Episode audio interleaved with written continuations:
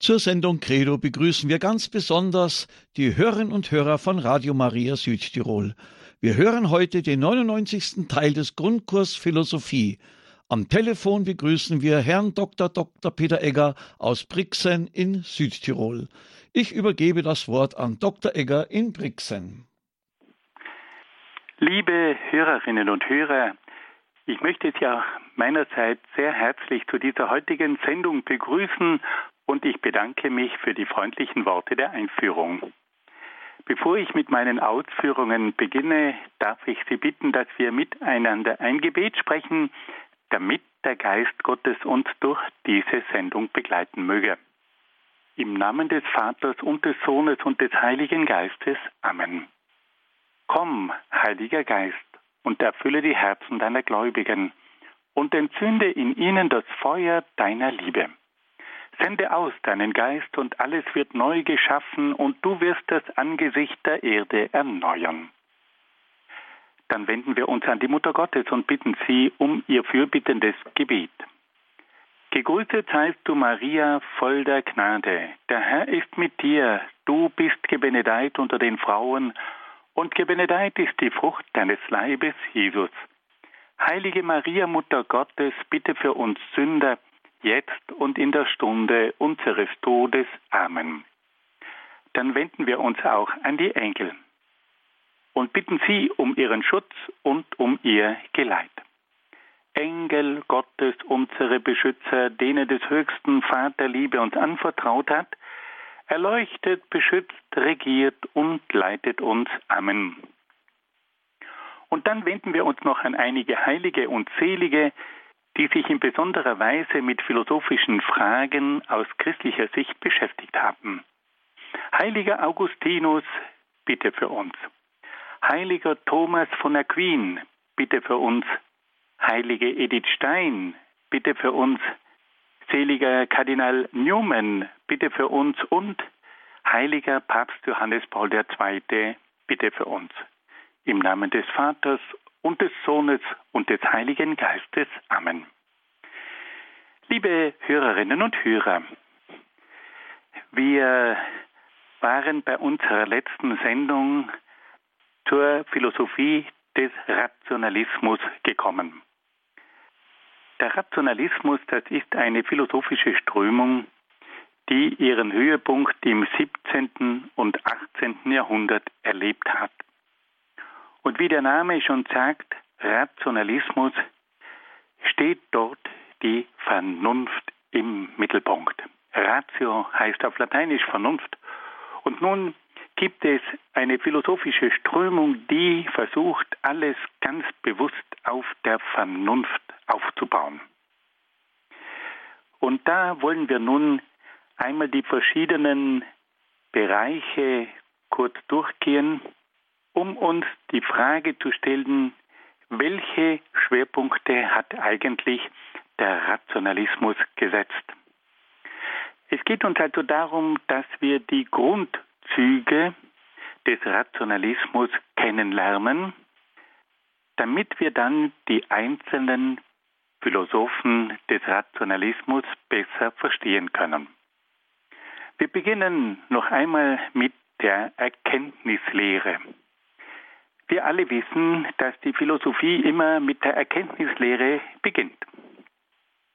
Weil die Philosophie will ja die Welt erkennen. Die Philosophie möchte ja die Wahrheit erkennen. Und da muss sie sich zunächst einmal die Frage stellen, ob es überhaupt möglich ist, die Wahrheit zu erkennen. Können wir uns auf unsere Erkenntnis verlassen? Oder ist es gar nicht möglich, bis zur Wahrheit vorzustoßen. Und deshalb beginnt jede Philosophie immer wieder mit der Frage nach der Erkenntnis. Gibt es eine richtige Erkenntnis und wie kommt es zur Erkenntnis? Und das ist natürlich auch für den Rationalismus eine ganz entscheidende Frage. Und wir können sagen, dass der Rationalismus im Bereich der Erkenntnislehre eine große Wende herbeigeführt hat. Der Rationalismus sagt, dass die Erkenntnis durch die Vernunft zustande kommt. Nun wird der mancher sagen, das ist doch logisch. Jedes Mal, wenn wir etwas erkennen, dann setzen wir die Vernunft ein. Aber es kommt hier doch etwas Neues ins Spiel, dass man nämlich jetzt behauptet, dass die Vernunft nicht nur die Gesetze erkennt, die in der Wirklichkeit vorzufinden sind, sondern dass die Vernunft mit ihren Gesetzen, mit ihren Denkgesetzen bestimmt, was die Wirklichkeit ist. Und das ist doch etwas grundlegend Neues. Bisher haben wir immer gelernt, dass die Vernunft in die Wirklichkeit hineinschaut und dass die Vernunft versucht, die Gesetze der Wirklichkeit zu entdecken. Dass die Vernunft versucht, die Gesetze der verschiedenen Bereiche der Physik, der Chemie, der Biologie und, und, und, dass sie versucht, diese Gesetze zu entdecken und aus der Wirklichkeit herauszuholen. Nun gehen wir zu einem zweiten Bereich über und da geht es jetzt um die Metaphysik. Wir haben schon mehrmals darauf hingewiesen, dass es bei der Metaphysik um die Erklärung der Welt geht. Die Metaphysik fragt sich nach den ersten Ursachen der Welt. Die fragt sich, auf welchen Prinzipien die Welt aufbaut. Und da hat nun der Rationalismus auch einige ganz interessante Überlegungen angestellt. Der Rationalismus hat gleich mehrere Erklärungen für den Anfang und für die Entstehung der Welt entwickelt. Da gibt es zunächst einmal folgende Erklärung. Die Welt baut auf zwei Ursachen auf, nämlich auf dem Geist und auf dem Körper. Mit Hilfe dieser zwei Ursachen, mit Hilfe des Geistes und des Körpers kann man die Welt erklären. Dann gibt es eine zweite Erklärung, die sagt, die ganze Welt baut auf einer einzigen Substanz auf. Es gibt eine göttliche Substanz und aus dieser göttlichen Substanz entwickelt sich dann die ganze Natur und die Welt.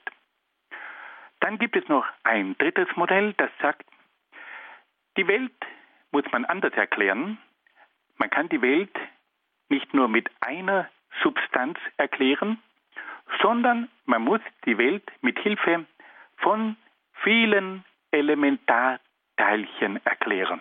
Die Welt besteht aus vielen kleinsten Teilchen und wenn man diese Teilchen dann zusammenfügt, dann ergibt sich die Welt. Also es gibt im Rationalismus drei große Erklärungsversuche für die Welt. Der erste Versuch sagt, man kann die Welt erklären mit zwei Ursachen, mit dem Geist und mit dem Körper. Dann gibt es eine zweite Erklärung, die sagt, man kann die Welt erklären mit Hilfe einer göttlichen Substanz, aus der sich dann alles entwickelt. Und dann gibt es noch eine dritte Erklärung, die sagt, die Welt besteht aus kleinsten Elementarteilchen und diese Elementarteilchen, die verbinden sich miteinander und auf diese Art und Weise kommt es dann zur Entstehung der Welt. Also drei große Modelle, um die Welt zu erklären. Dann gehen wir über zu einem dritten Bereich. Was sagt denn nun der Rationalismus über die Natur? Da kommt es zu einer ganz großen Veränderung. Der Rationalismus sagt nämlich, dass der Kosmos und die Natur eine große Maschine seien. Und auf diese Art und Weise wird nun die Welt als eine große Maschine gesehen. Und es kommt zu einer mechanistischen Auffassung der Welt. Die Astronomen sprechen von der Himmelsmechanik.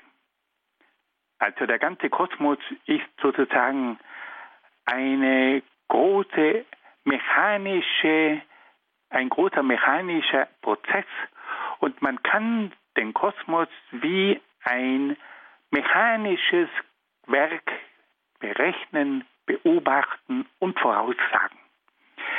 Die Natur verwandelt sich in eine große mechanische Maschine. Und auf diese Art und Weise kommt es nun zu einem völlig neuen Naturverständnis, weil man nämlich nun die Welt mit wissenschaftlichen, mathematischen und technischen Maßstäben zu verstehen begreift. Man will also diese Welt nicht mehr als etwas Organisches sehen, sondern als etwas Mechanisches. Die Welt ist eine große Maschine. Die Welt ist eine mechanische Größe. Und wenn man nun diese Welt als eine große Maschine betrachtet und wenn man diese Welt nun als einen technischen Ablauf sieht, dann kann man diese Welt auch sehr genau berechnen. Dann kann man die Natur auch planen. Und man kann sich dann vor allem auch die Natur untertan machen. Die Natur wird plötzlich dem Menschen unterworfen. Und damit beginnt nun auch eine völlig neue Beziehung und Einstellung zur Welt. Der Mensch ist nun derjenige, der versucht, diese Natur zu beherrschen, zu gestalten, zu nützen. Gleichzeitig ist das aber auch eine bestimmte Gefahr, weil nämlich der Mensch jetzt eingreift in diese Natur und weil er diese Natur in seinem Sinne nützen möchte und weil er dadurch auch die Natur oft zerstört und gefährdet. Wir kommen zu einem vierten Schwerpunkt des Rationalismus. Was sagt denn der Rationalismus über den Menschen? Der Mensch ist für den Rationalismus vor allem ein Vernunftwesen. Die Vernunft und damit auch die Wissenschaft ermöglichen es dem Menschen, die Dinge zu erkennen und entsprechende Entscheidungen zu treffen.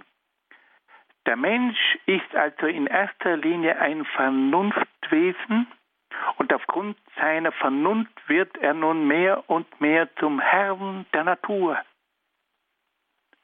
Das ist ein völlig neues Menschenbild. Dann verkündet der Rationalismus auch noch ein sehr optimistisches Menschenbild. Der Rationalismus glaubt an einen ständigen Fortschritt des Menschengeschlechts. Der Mensch wird sich immer höher entwickeln. Und auf diese Art und Weise wird er immer vollkommener werden. Das rationalistische Menschenbild auf der Grundlage der Vernunft.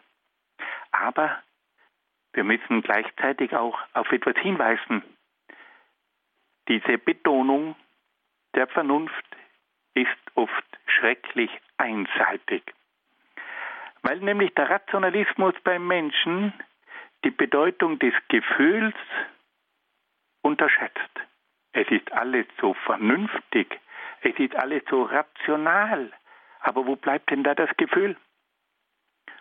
Und dann unterschätzt der Rationalismus auch die Bedeutung des Willens. Der Rationalismus ist überzeugt davon, dass die Erkenntnis durch die Vernunft genügt für ein richtiges, vernünftiges Leben.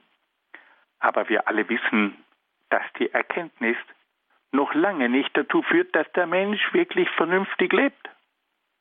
Es braucht dann auch den Willen, das, was man als richtig erkannt hat, auch umzusetzen. Also das Menschenbild des Rationalismus ist das des vernünftigen Menschen. Die Vernunft bestimmt oder soll diesen Menschen bestimmen. Und aufgrund der Vernunft wird dieser Mensch sich immer höher entwickeln. Was aber der Rationalismus zu wenig beachtet hat, das ist die Macht des Gefühls und die Bedeutung des Willens. Fassen wir das noch einmal zusammen. Wir haben also bis jetzt über vier Bereiche gesprochen. Der Rationalismus versucht zunächst einmal die Erkenntnis auf eine neue Grundlage zu stellen und sagt, die Erkenntnis ist eine Sache der Vernunft.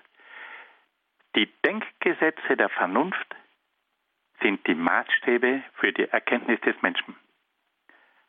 Die Erkenntnis des Menschen wird dann aber auch noch bestimmt von der Methode der Mathematik. Um die Welt möglichst genau zu erkennen, wendet man jetzt in allen Bereichen die Mathematik an.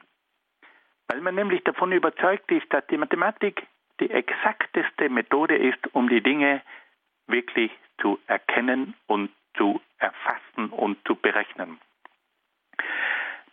Der zweite Bereich war dann die Metaphysik. Da geht es um die Erklärung der Welt mit Hilfe von ersten Grundsachen, Ursachen. Und da haben wir gehört, dass es da im Rationalismus drei Erklärungsversuche gibt. Erstens, die Grundprinzipien der Welt sind der Geist und der Körper. Der zweite Erklärungsversuch sagt, die ganze Welt lässt sich erklären mit Hilfe einer göttlichen Substanz, aus der sich alles entwickelt. Und dann gibt es noch einen dritten Erklärungsversuch, der sagt, die ganze Welt kann man erklären mit Elementarteilchen, aus denen sich dann die ganze Welt zusammensetzt. Dann haben wir noch über die Natur gesprochen. Es entsteht jetzt eine völlig neue Vorstellung von der Natur. Die Natur ist nicht mehr ein Organismus, sondern ein Mechanismus. Die Natur ist eine große Maschine. Und man versucht nun mit Hilfe der Wissenschaft und der Technik die Natur zu erfassen und zu beherrschen. Und dann haben wir noch gesprochen über das Menschenbild des Rationalismus. Und dieses Menschenbild des Rationalismus ist sehr stark von der Vernunft geprägt. Der Mensch ist ein Wesen, das von der Vernunft geleitet wird und die Vernunft wird zu einer ständigen Höherentwicklung des Menschen führen. Aber dieses Menschenbild ist etwas einseitig, weil es nämlich die Bedeutung des Gefühls und auch des Willens unterschätzt. Nun hören wir ein wenig Musik.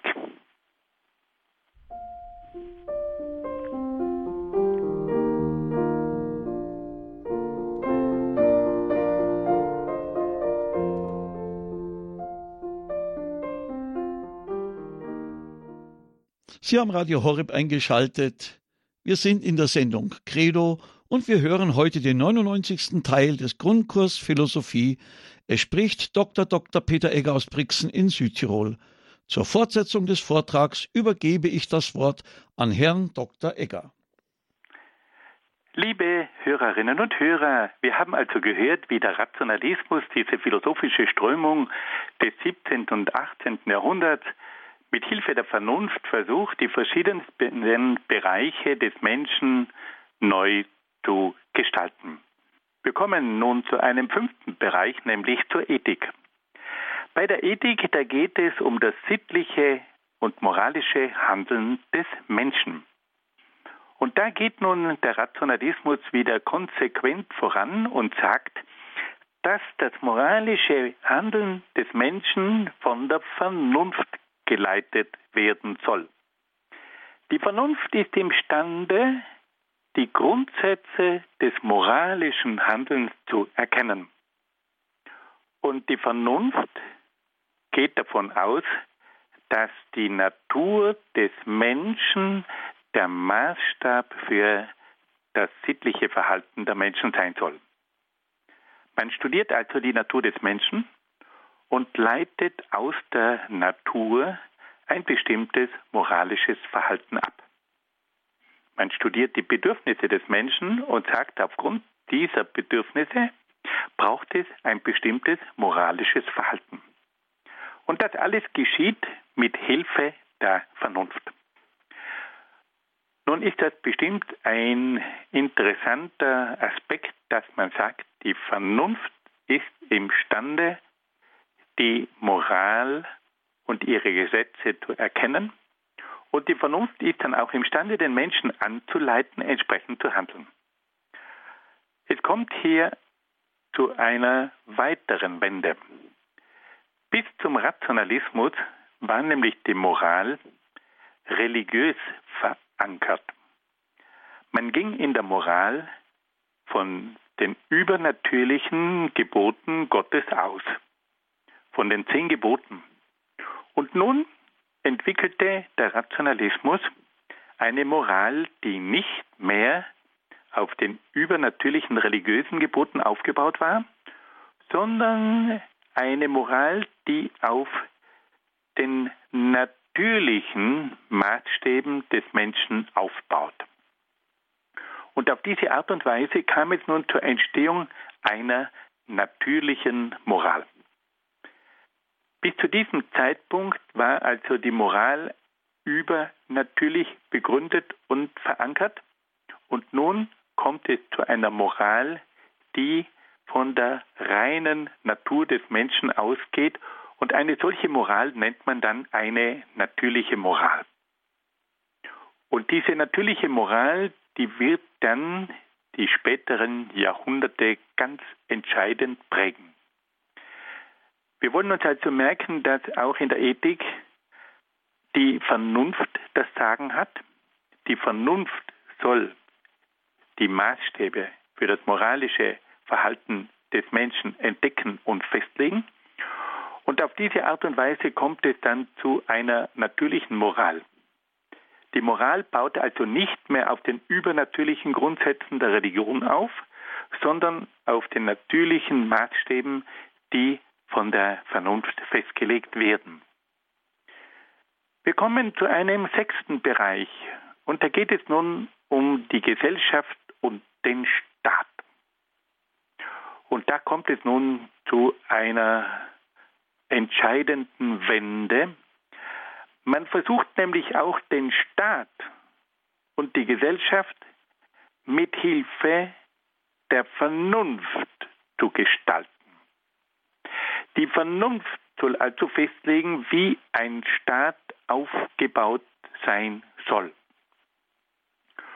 Und da kommt es nun zu einem Staatsverständnis, das dann viele Jahrzehnte, ja man muss sagen fast zwei Jahrhunderte lang das europäische Staatsverständnis geprägt hat. Wie schaut nun die Gesellschaft und der Staat aus der Sicht des Rationalismus aus. Der Rationalismus sagt, die Gesellschaft und der Staat ist wie eine Pyramide. Und diese Pyramide, die wird von der Spitze aus regiert. Da gibt es an der Spitze der Pyramide den König und dieser König bestimmt und regiert das Geschehen in dieser ganzen gesellschaftlichen und staatlichen Pyramide. Der Staat wird gewissermaßen mathematisch aufgebaut. Von oben nach unten wird dieser Staat eingeteilt in verschiedene Klassen und diese einzelnen Klassen haben dann ganz bestimmte Aufgaben und jede dieser Klassen hat ihre Aufgabe zu erfüllen. Und damit diese verschiedenen Klassen der Gesellschaft wirklich funktionieren, braucht es an der Spitze einen absolutistischen Herrscher. Und auf diese Art und Weise entsteht nun das staatliche Modell des Absolutismus. Damit wir das also noch einmal klar vor Augen haben. Der Rationalismus versucht auch, den Staat mit Hilfe der Vernunft zu organisieren und zu strukturieren. Der Staat ist wie eine Pyramide. Diese Pyramide ist aufgeteilt in verschiedene Klassen. Da gibt es an der Spitze den Adel, dann gibt es das Bürgertum, dann gibt es das Bauerntum und diese drei Klassen, die bestimmen nun die Gesellschaft dieses absolutistischen Staates. Jede dieser Klassen hat bestimmte Aufgaben und alle diese Klassen werden vom König regiert. Das ist also eine Regierungsform, die von oben nach unten erfolgt. Und wir können eines sagen, das war sicherlich eine klar durchdachte Konstruktion.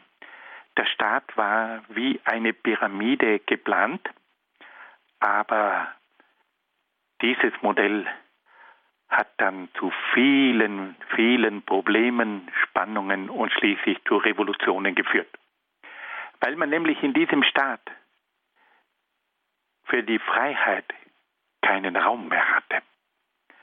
Der Einzelne, der war nur mehr ein Teil dieses Staates. Der Einzelne war hineingestellt in seine gesellschaftliche Klasse. Da gab es keine Freiheit. Da gab es keine Möglichkeit, sich an der Macht zu beteiligen. Da gab es keine Rechte der unteren Klassen. Das war also ein Modell, das zwar mathematisch unglaublich gut durchstrukturiert war, aber das am Menschen vorbei geplant war. Wir können also sagen, dass der Rationalismus eine Gesellschaft und einen Staat entwickelt hat, der von mathematischen Grundsätzen bestimmt war. Der Staat wurde zur Pyramide. Und diese Pyramide wurde von der Spitze aus von einem absolutistischen Herrscher gelenkt und geleitet. Dieser Staat war in verschiedene Klassen eingeteilt. Es gab die Klasse der Aristokratie, die Klasse des Bürgertums und die Klasse des Bauerntums. Und das alles war perfekt geplant, organisiert, strukturiert, aber es gab da keine Freiheit mehr. Es gab kein Mitspracherecht mehr. Es gab keine Demokratie. Der Einzelne war nur noch ein Untertan und nicht mehr ein freier Bürger. Wir kommen zu einem weiteren Punkt. Wie schaut nun die Wirtschaft aus? Welches Wirtschaftsmodell hat der Rationalismus entwickelt? Der Rationalismus hat wieder einmal versucht, mit Hilfe der Vernunft die ganze Wirtschaft in den Griff zu kriegen. Und wie schaut nun eine solche Wirtschaft aus, die von der Vernunft bestimmt wird? Es kommt in der Zeit des Rationalismus zu einer sogenannten Planwirtschaft. Der Staat nimmt die Wirtschaft in die Hand und da gibt es einen Wirtschaftsminister, und dieser Wirtschaftsminister plant die ganze Wirtschaft. Es gibt also eine staatlich gelenkte Planwirtschaft. Und diese Planwirtschaft nennt man den Merkantilismus. Es gab also keine freie Wirtschaft mehr. Es gab keine private Wirtschaft mehr. Es gab keine Marktwirtschaft mehr, sondern es gab nur mehr eine staatlich gelenkte Wirtschaft. Man wollte diese Wirtschaft lenken, planen, von einer Zentrale aus steuern, um auf diese Art und Weise auch die Wirtschaft ganz klaren Regeln zu unterwerfen. Und auf diese Art und Weise entstand nun der Merkantilismus, eine staatliche Planwirtschaft. Wir müssen auch hier sagen, das war sicherlich mathematisch gesehen ein interessantes Modell.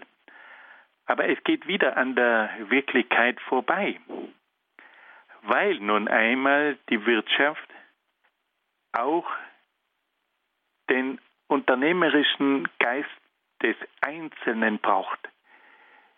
Die Wirtschaft hat dann auch einen konkreten Markt. Es gibt hier die Gesetze von Angebot und Nachfrage. Es gibt bestimmte Entwicklungen und das kann man nicht einfach alles planen. Und eine staatliche Wirtschaft wird dann oft auch zu schwerfällig. Und auf diese Art und Weise ist dann diese Planwirtschaft irgendwann an ihre Grenzen gestoßen. Und irgendwann war dann diese staatliche Wirtschaft nur mehr eine nationale Wirtschaft. Auf diese Art und Weise wurden auch die internationalen Wirtschaftsbeziehungen schwerwiegend gestört. Man hat Zölle errichtet, um die eigene nationale Wirtschaft zu schützen. Und auf diese Art und Weise wurde der internationale Handel in vieler Hinsicht blockiert. Also wir können sagen, dass hier ein Modell entwickelt wurde, das wieder von der Vernunft bestimmt war und das zu einer staatlich gelenkten Planwirtschaft geführt hat, nämlich zum Merkantilismus. Auch diese Vorstellung von einer Planwirtschaft, von einer Staatswirtschaft, wird uns dann immer wieder begegnen in den späteren Philosophien und Ideologien.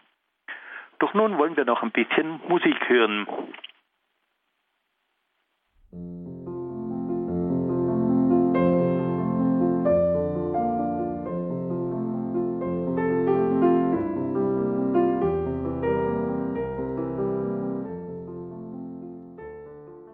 Sie haben hier bei Radio Horeb zur Sendung Credo eingeschaltet. Wir hören den 99. Teil des Grundkurs Philosophie. Es spricht Dr. Dr. Peter Egger aus Brixen in Südtirol. Zur Fortsetzung des Vortrages übergebe ich das Wort an Herrn Dr. Dr. Egger.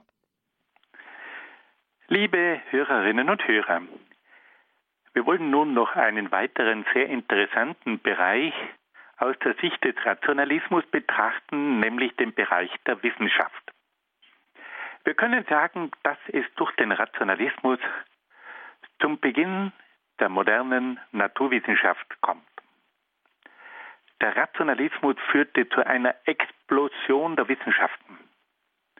Man war der Überzeugung, dass die Wissenschaft mit Hilfe der Vernunft imstande sei, alle Geheimnisse und Rätsel der Natur und des Menschen zu lösen. Man versuchte vor allem mit Hilfe der Mathematik die verschiedenen Probleme zu bewältigen. Die Mathematik drang nun in sämtliche Bereiche ein. Es kam zu einer Mathematisierung der Welt. Und mit Hilfe der Mathematik kam es dann zu ganz großen Fortschritten in den verschiedensten Bereichen. Wir haben hier in der Mathematik die zwei großen Genies, Isaac Newton und Leibniz. Wir haben in der Astronomie noch einmal Newton, der das Gravitationsgesetz entdeckt hat. Wir haben in der Physik den großen Holländer Christian Huygens. Und in der Chemie erleben wir das Wirken von Robert Boyle, dem Vater der modernen Chemie. Wir können also sagen, dass hier in den Bereichen der Astronomie, der Physik und der Chemie ganz große Aufbrüche erfolgt sind. Es ist der Beginn der modernen Naturwissenschaft auf der Grundlage der Mathematik und des Experiments. Dann wollen wir uns noch einem neunten Bereich zuwenden und da geht es nun um die Kunst. Und auch in der Kunst herrscht wiederum die Vernunft. Wie kommt nun diese Vernunft in die Kunst hinein? Mit Hilfe der Geometrie versucht man nun die Kunst neu zu gestalten. Man verwendet also die Mathematik und auch die Geometrie, um mit Hilfe dieser zwei Wissenschaften die Kunst neu zu gestalten. Und wie zeigt sich nun diese Mathematik und diese Geometrie in der Kunst. Sie zeigt sich vor allem in der Architektur. Dort kam es zu riesigen, geometrisch geplanten Schlossbauten. Denken wir nur zum Beispiel an das Schloss von Versailles oder an das Schloss von Schönbrunn. Dann verstehen wir, dass diese Schlösser geprägt sind von der Geometrie, von der Symmetrie. Das alles ist nicht mehr ein organisches Verständnis der Architektur, sondern das ist hier ein geometrisch durchdacht Gottes Kunstwerk. Hier greift nun die Mathematik und auch die Geometrie in die Kunst hinein. Und es kommt nun zur Entstehung einer geometrischen Kunst. Und diese Kunst kennen wir alle. Das ist die überwältigende Kunst des Barocks. Der Rationalismus führt also zur Kunst des Barocks und der Barock oder das Barock, man kann beide sagen, das ist nun bestimmt von der Geometrie. Aber auch in der Musik kommt es zur Entstehung von Werken, die von mathematischer Harmonie geprägt sind. Wenn wir die Werke von Bach oder von Händel hören, dann spüren wir, dass hier auch eine neue Musik entstanden ist, die von einer mathematischen Harmonie gekennzeichnet ist. Wir können also sagen, dass der Rationalismus eine Kunst hervorgebracht hat, die ganz entscheidend von der Mathematik und von der Geometrie geprägt ist. Und dieses neue Verständnis von Kunst, das zeigt sich dann in der Architektur und auch in der Musik. Und diese Art von rationalistischer Kunst, die nennen wir das oder den Barock. Und dann kommen wir noch zu einer letzten wichtigen Frage. Wie hat sich denn eigentlich der Rationalismus die Religion vorgestellt? Auch hier kommt es wieder zur Kernaussage, die Vernunft bestimmt, was Religion ist. Man versucht also auch die Religion mit Hilfe der Vernunft zu begründen. Es kommt zu einem Vernunftglauben. Und man versucht nun mit Hilfe von verschiedenen rationalen Überlegungen die Existenz und das Wesen Gottes zu ergründen und zu beweisen. Was kann die Vernunft über die Existenz und das Wesen Gottes sagen? Das ist nicht ganz neu. Man hat nämlich bereits im Altertum auch immer wieder die Religion mit Hilfe der Philosophie untersucht. Und man hat sich auch in der Antike schon immer wieder die Frage gestellt, was sagt eigentlich die Vernunft zum Problem Gottes? Das, was hier aber neu ist, ist, dass man sagt, dass eigentlich nur jene Religion Gültigkeit hat, die rational begründet werden kann.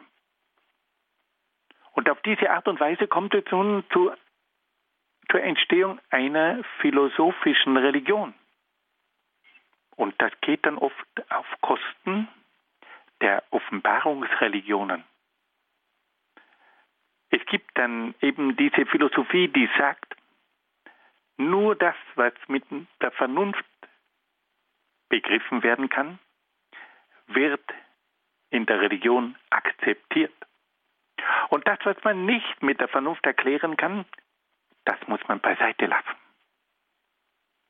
Und hier kommt es nun zu einer Weichenstellung, die in den kommenden Jahrhunderten sehr viel Konflikte heraufbeschwören wird. Welche Vorstellungen hat nun die Vernunft von der Religion entwickelt? Da können wir sagen, dass es vor allem zwei grundlegende Möglichkeiten gibt. Die einen sagen, aufgrund der Vernunft können wir Gott als den Schöpfer Gott bezeichnen. Gott ist der Schöpfer der Welt. Die Vernunft sagt uns, dass man die Welt ohne einen Schöpfergott nicht erklären kann. Die Vernunft sagt uns, dass hinter diesem Kosmos eine Intelligenz steht. Und auf diese Art und Weise sagt also die Vernunft, dass es einen Schöpfergott gibt. Diese Vorstellung von Religion, dass es nur einen Schöpfergott gibt, nennt man den Deismus. In diesem Wort Deismus steckt das lateinische Wort Deus, Gott. Der Deismus sagt also, dass Gott nur mehr ein Schöpfergott ist, der die Welt erschaffen hat, der dann aber die Welt in ihre Unabhängigkeit entlässt. Dieser Schöpfergott kümmert sich nicht mehr um die Welt. Er zieht sich zurück und entlässt diese Welt in die Unabhängigkeit. Man nennt einen solchen Gott auch einen Uhrmachergott. Der Uhrmacher fertigt die Uhr an und dann lässt er sie gewissermaßen, überlässt er sie sich selbst. Die Uhr wird aufgezogen und dann läuft diese Uhr von alleine weiter. Der Uhrmacher weiß gar nicht, wohin dann diese Uhr kommt.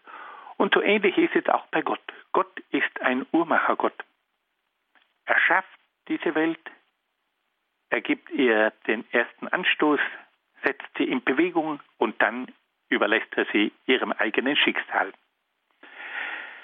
Eine solche Vorstellung von Gott hat natürlich nichts gemeinsam mit der Vorstellung von einem christlichen Gott. Beim christlichen Gott denken wir auch an den Schöpfer. Aber der christliche Gott ist dann auch ein Vater, der sich um diese Welt kümmert.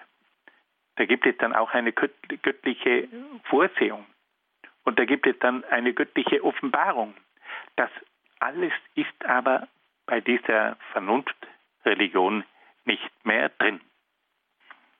Es gibt dann noch eine zweite Vorstellung von Gott, dass nämlich Gott nicht über der Natur steht, sondern dass Gott in der Natur ist. Gott west und existiert in der Natur. Und auf diese Art und Weise fällt also Gott und die Natur zusammen. Und eine solche Vorstellung von Gott bezeichnen wir dann als Pantheismus. Da stecken zwei griechische Wörter drinnen. Pan heißt das Ganze und Deismus, da steckt das Wort Theos drinnen, das heißt Gott. Gott ist im Ganzen und das Ganze ist Gott. In dieser Vorstellung fallen also Gott und Natur zusammen. Das Göttliche ist die Natur und die Natur ist das Göttliche.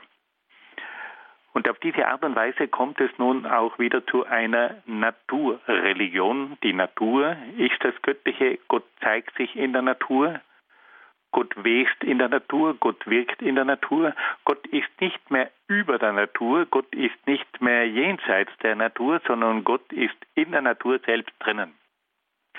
Und auf diese Art und Weise kommt es also durch den Rationalismus zu zwei Vorstellungen von Gott die sich völlig vom christlichen Glaubensverständnis unterscheiden. Gott ist für diese Vernunftphilosophie, für diese Vernunftreligion einmal der reine Schöpfergott oder die Natur. Ja, da haben wir heute schon eine ganze Menge von Gedanken entwickelt. Aber es ist wichtig, dass wir uns beim Rationalismus zunächst einmal mit seinen Grundzügen auseinandersetzen. Wir müssen eine klare Vorstellung davon haben, was sagt der Rationalismus über die einzelnen Bereiche. Welche Schwerpunkte weist der Rationalismus auf? Und dann können wir an die einzelnen Philosophen herangehen, weil wir uns aufgrund dieser Kenntnisse von den einzelnen Grundzügen des Rationalismus, weil wir aufgrund dieser Kenntnisse dann leichter auch diese Philosophen verstehen können. Ich darf zum Schluss noch einmal diese zehn Schwerpunkte zusammenfassen. Wir haben gehört, dass der Rationalismus zunächst einmal sich mit der Erkenntnislehre beschäftigt. Der Rationalismus sagt, die Erkenntnis kommt durch die menschliche Vernunft zustande. Was ist nun hier das Neue? Das Neue dieser Erkenntnislehre besteht darin, dass der Rationalismus sagt, dass die Denkgesetze der Vernunft der Maßstab sind für die Erkenntnis des Menschen. Es sind nicht mehr die Gesetze der Natur, die die Erkenntnis, die der Erkenntnis zugrunde liegen, sondern es sind die Denkgesetze der Vernunft, die der Erkenntnis zugrunde liegen. Und das Zweite, die rationalistische Erkenntnis bedient sich der Mathematik. Die Mathematik wird nun in sämtliche Bereiche eingeführt. Der Rationalismus ist davon überzeugt, dass die Mathematik die genaueste Methode ist, mit der man die Wirklichkeit messen, wägen und berechnen kann. Ein zweiter Schwerpunkt ist die Metaphysik. Da geht es um die Erklärung der Welt. Was sind die Erstursachen, die die Entstehung der Welt verursachen? Da haben wir gehört, da gibt es jetzt verschiedene Modelle. Das erste Modell sagt, die Welt baut auf den Prinzipien von Geist und Körper auf. Das zweite Modell sagt, die Welt wird von einer göttlichen Substanz verursacht.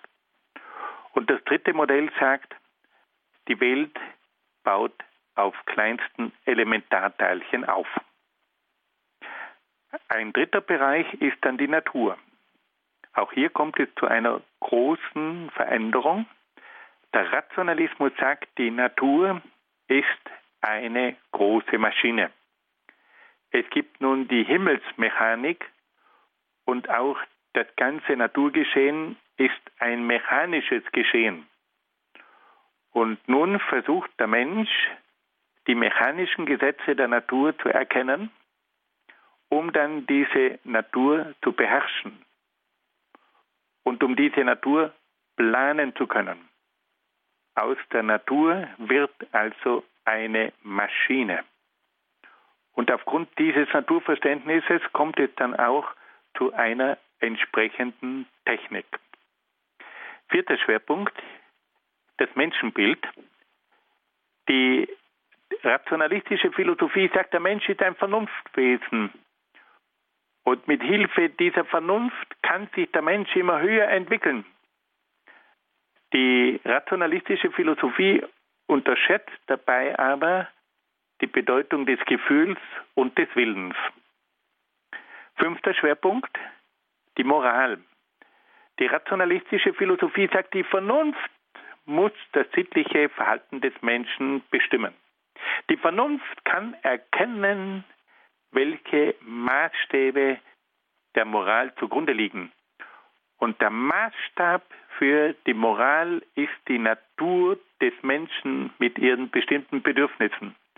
Und auf diese Art und Weise kommt es nun zu einer sogenannten natürlichen Moral. Wir haben dann noch einen sechsten Schwerpunkt, da geht es um Gesellschaft und Staat. Der Rationalismus entwickelt ein neues Staatsmodell, und zwar das Modell des Absolutismus. Der Staat wird von der Vernunft geplant. Der Staat ist wie eine große Pyramide. Und diese Pyramide wird von oben gesteuert. Die Gesellschaft wird in mehrere Klassen eingeteilt. König, Aristokratie, Bürgertum, Bauerntum. Und der König kann von oben nach unten diesen Staat regieren. Der ganze Staat ist wie eine Maschine strukturiert. Dann kommt es zur Wirtschaft. Der Rationalismus sagt, die Wirtschaft muss von der Vernunft geplant werden. Das kann man nicht einfach dem freien Markt überlassen. Das ist eine Sache der Planung. Und diese Planung muss der Staat in die Hand nehmen. Und so kommt es nun zur Entstehung der Planwirtschaft, die von einer Zentrale aus gelenkt wird. Es gibt nun einen staatlichen Wirtschaftsminister und der plant die gesamte Wirtschaft. Es kommt zur Entstehung der Planwirtschaft des Merkantilismus. Dann haben wir die Wissenschaft. Der Rationalismus führt zu einer Explosion der Naturwissenschaft. Mit Hilfe der Mathematik kommt nun ein ganz neues Sehen der Natur ins Spiel. Und es kommt nun zu ganz gewaltigen Entwicklungen im Bereich der Astronomie, der Physik und der Chemie. Dann haben wir auch noch in der Kunst eine neue Sichtweise. Die Kunst soll nun durch die Vernunft bestimmt werden. Die Kunst ist nicht mehr eine Sache des Gefühls, sondern eine Sache der Vernunft. Und auf diese Art und Weise kommt auch hier jetzt die Mathematik und die Geometrie zum Tragen. Wir sehen das vor allem in den großen Schlossbauten des äh, Barocks in Schloss Versailles und in Schloss Schönbrunn. Da sehen wir, das sind Bauten, die sind geplant. Das sind geometrisch geplante Bauten. Und auch in der Musik erleben wir eine mathematische Harmonie in der Musik von Bach und Händel. Und schließlich haben wir dann im Bereich der Religion wiederum die Vernunft als den Maßstab. Die Vernunft bestimmt nun das Wesen Gottes. Gott ist jetzt ein Schöpfergott. Er ist derjenige, der diese Welt geschaffen und geplant hat. Und das ist nun die berühmte Vorstellung des Deismus. Aber es gibt dann auch noch ein zweites Modell. Gott ist in der Natur. Gott west und existiert in der Natur. Die Natur und Gott fallen zusammen, die Vorstellung des Pantheismus. Sie sehen also, liebe Hörerinnen und Hörer, wie hier der Rationalismus sämtliche Bereiche verändert und wie nun die Vernunft zur bestimmenden Kraft der verschiedensten Bereiche wird.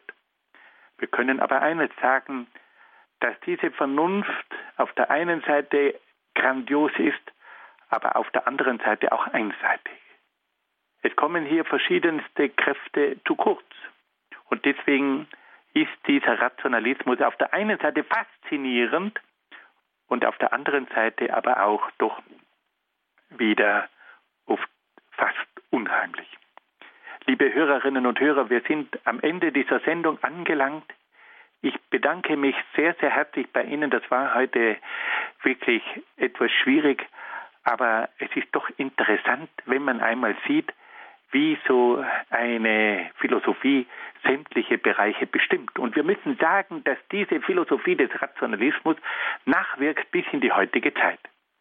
Ich bedanke mich bei Ihnen, wünsche Ihnen alles Gute und Gottes besonderen Segen.